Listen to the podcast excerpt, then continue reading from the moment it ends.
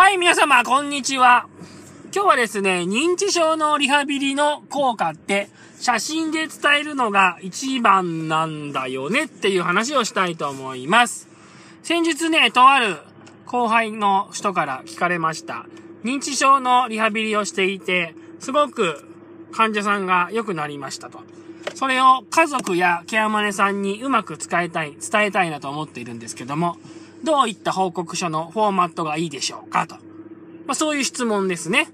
で、まあ私でそれに対する答えは、まあどんなフォーマットとか、どんな報告用紙とか、どんな、えー、検査バッテリーだとか、そのそういったものよりも、まあなんといっても、写真が一番伝わるんじゃないって、まあそんな風に思っています。今日はその、それについてね、話をしてみたいと思います。心のリハビリ現場から。はい、この番組はですね、40歳ぐらいのおじさんの作業療法士が自分の仕事についてなんだかぐだぐだとぐじゅぐじゅ喋っている番組です。はい、今日のテーマは認知症のリハビリの効果をどう伝えるかと。まあ、今日のね、内容はかなりちょっと、まあ、専門家向けっていうか、ちょっとセラピスト向けな話かなと思います。あの、認知症の方をですね、まあ、リハビリしていて、まあ、すごくや、良くなったなっていうことが結構あるんです。で、まあ、それってどういう風なことでなるかっていうと、まあですね、認知症っていうのは基本的に記憶の障害とかね、まあ、物を、物覚えが悪くなるとか、物忘れが大きくなるっていう病気だと言われています。で、その物忘れとか、まあ、物覚えが悪いとか、まあそういうことに関してですね、良くなるっていうことはまああんまりないんですね。ただですね、まあ認知症によって伴う周辺症状って言うんですけど、まあなんかちょっと怒りっぽくなったりとか、まああとはですね、徘徊とかって言ってこう、ちょっといつも不安そうな顔して、まあいつもどっかうろうろ歩いているとか、あとは介護抵抗って言ってね、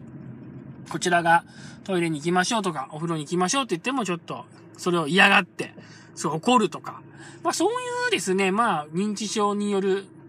BPSD ってね、専門用語では言うんですけど、そういう周辺症状っていうものがまあ認知症の方には、まあ多かれ少なかれあって、で、そういったものがですね、まあ介護者の方、関わる方を結構困らせると。困ったなと。だから物忘れがあるから困るっていうことはね、あんまないんですよ。物忘れとかはね、忘れっぽいぐらいじゃ困んないんだけど、そういった急に怒りっぽくなったりとか、あの、不安そうになって、こう、いつもうろうろうろうろしてるとかですね。あのー、まあ、なんか、こちらがね、介護を助けてあげようと思っても怒るとか。まあ、そういうことがあるから、まあ、介護しづらくなると。で、まあ、そういった時に、やっぱりこう、精神科の、まあ、リハビリの出番になるというかね。精神科に、まあ、行って、まあ、なんだから穏やかになるように、まあ、薬を飲んだりとか、まあ、それ以外に、まあ、リハビリをしましょうって言って、デイケアをやったりとかね。まあ、入院中の場合だったら、入院中の作業療法をやったりと。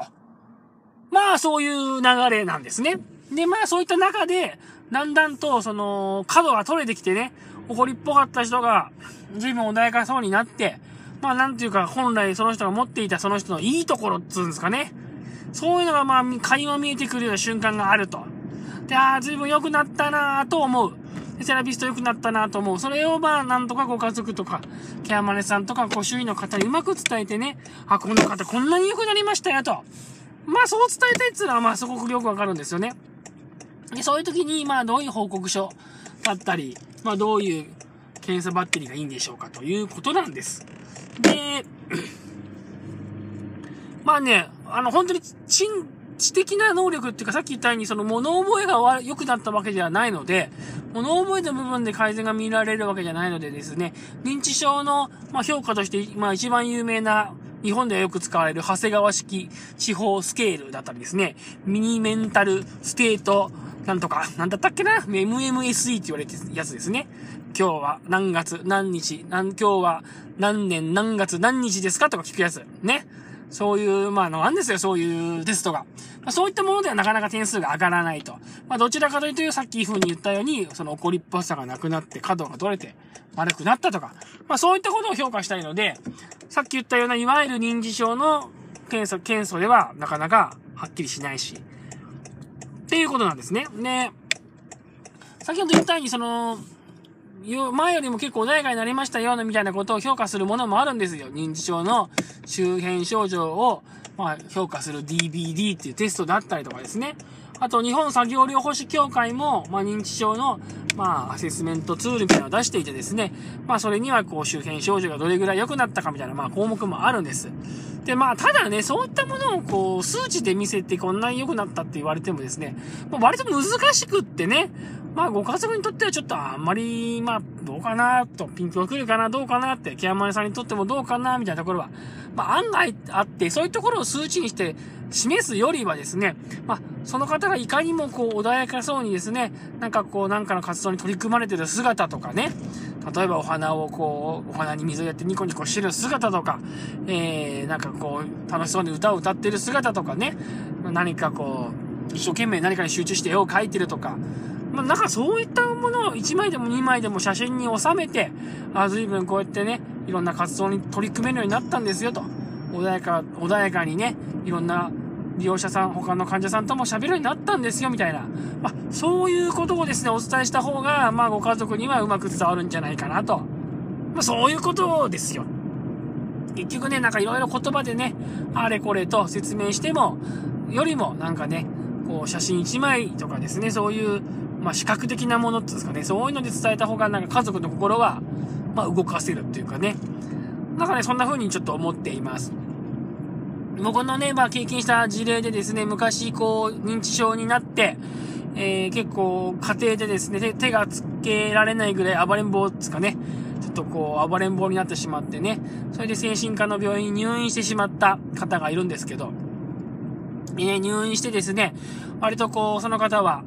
精神科の治療がうまくいってですね、まあ、すぐ穏やかになったんですね、結構。マイルドな感じになって穏やかになったんです。で、まあ、それでご自宅に引き取ってね、帰ってもらってもいいかなとは思ったんですけどね、ご家族はね、やっぱりこう、暴れん坊だった時の記憶っていうのが結構なかなか抜けなくてね、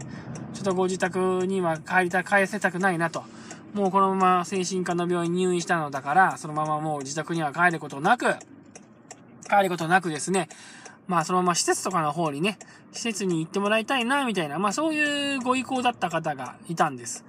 で、でもね、その方結構ね、すごい穏やかに過ごされてたのでね、まあ、それ穏やかに過ごしてね、なんかこう、スタッフと一緒になんか、もともと将棋だったか囲碁だったかね、そういうのが好きだったんでね、そういうのに取り組んでる姿とかね、まあ楽しそうにこう、お花、お花に水やってる姿とか、まあいろいろこう、穏やかにね、過ごしてる時の写真をいっぱい撮って、で、それをか家族に送ったんですよね。で、その写真を見て家族がね、やっぱりこう昔の優しかった頃の、その方のね、あの、娘さんだったと思いますけどね、優しかった頃のこう、おじいちゃんのね、それを、様子を見てですね、優しかった頃を思い出したわけですよ。それで、あ、もう一回ちょっとこう家族で、もう一回だけ入院ね、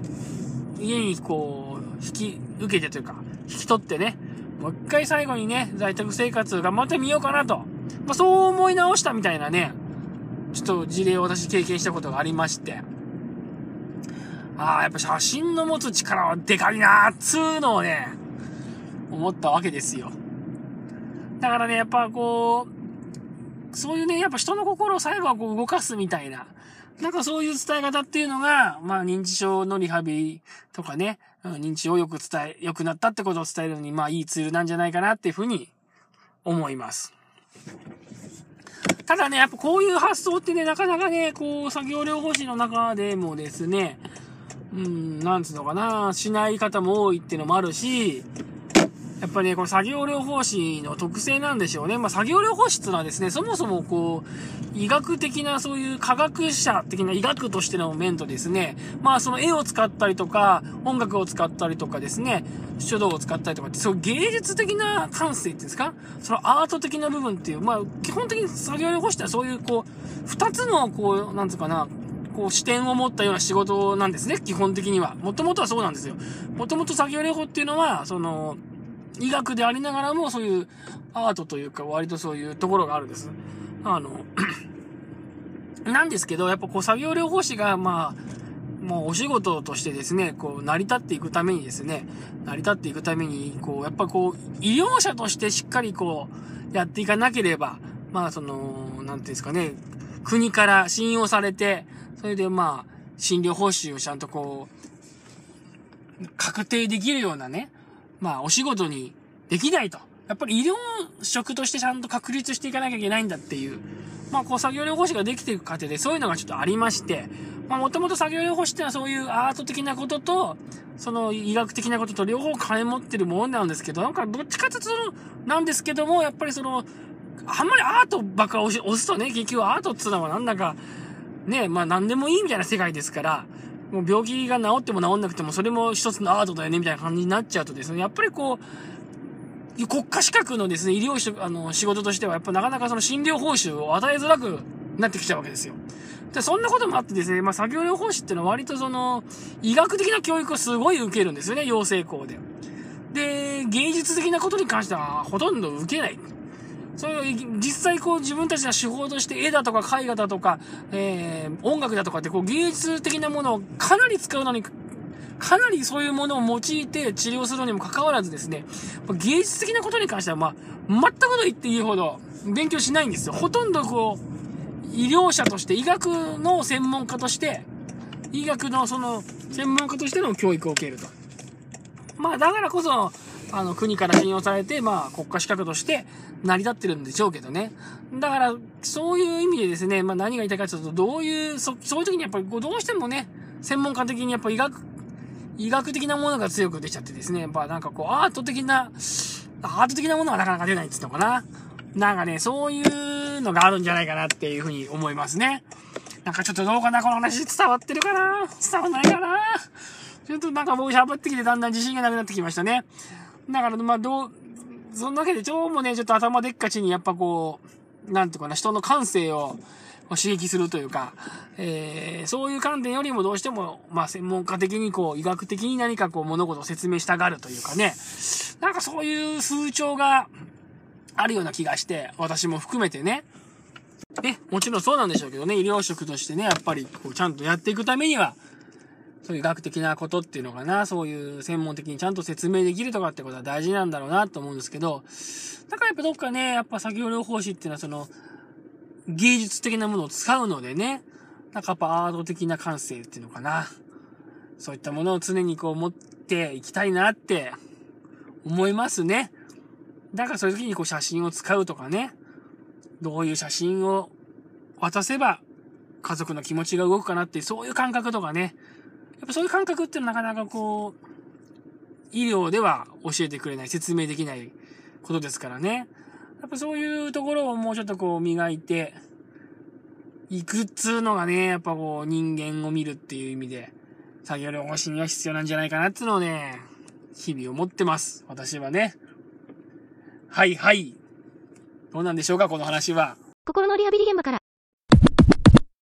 はいえー、今日の放送ね、いかがだったでしょうか？あのね、なんか話し始める前はね、もうちょっとね、いろいろと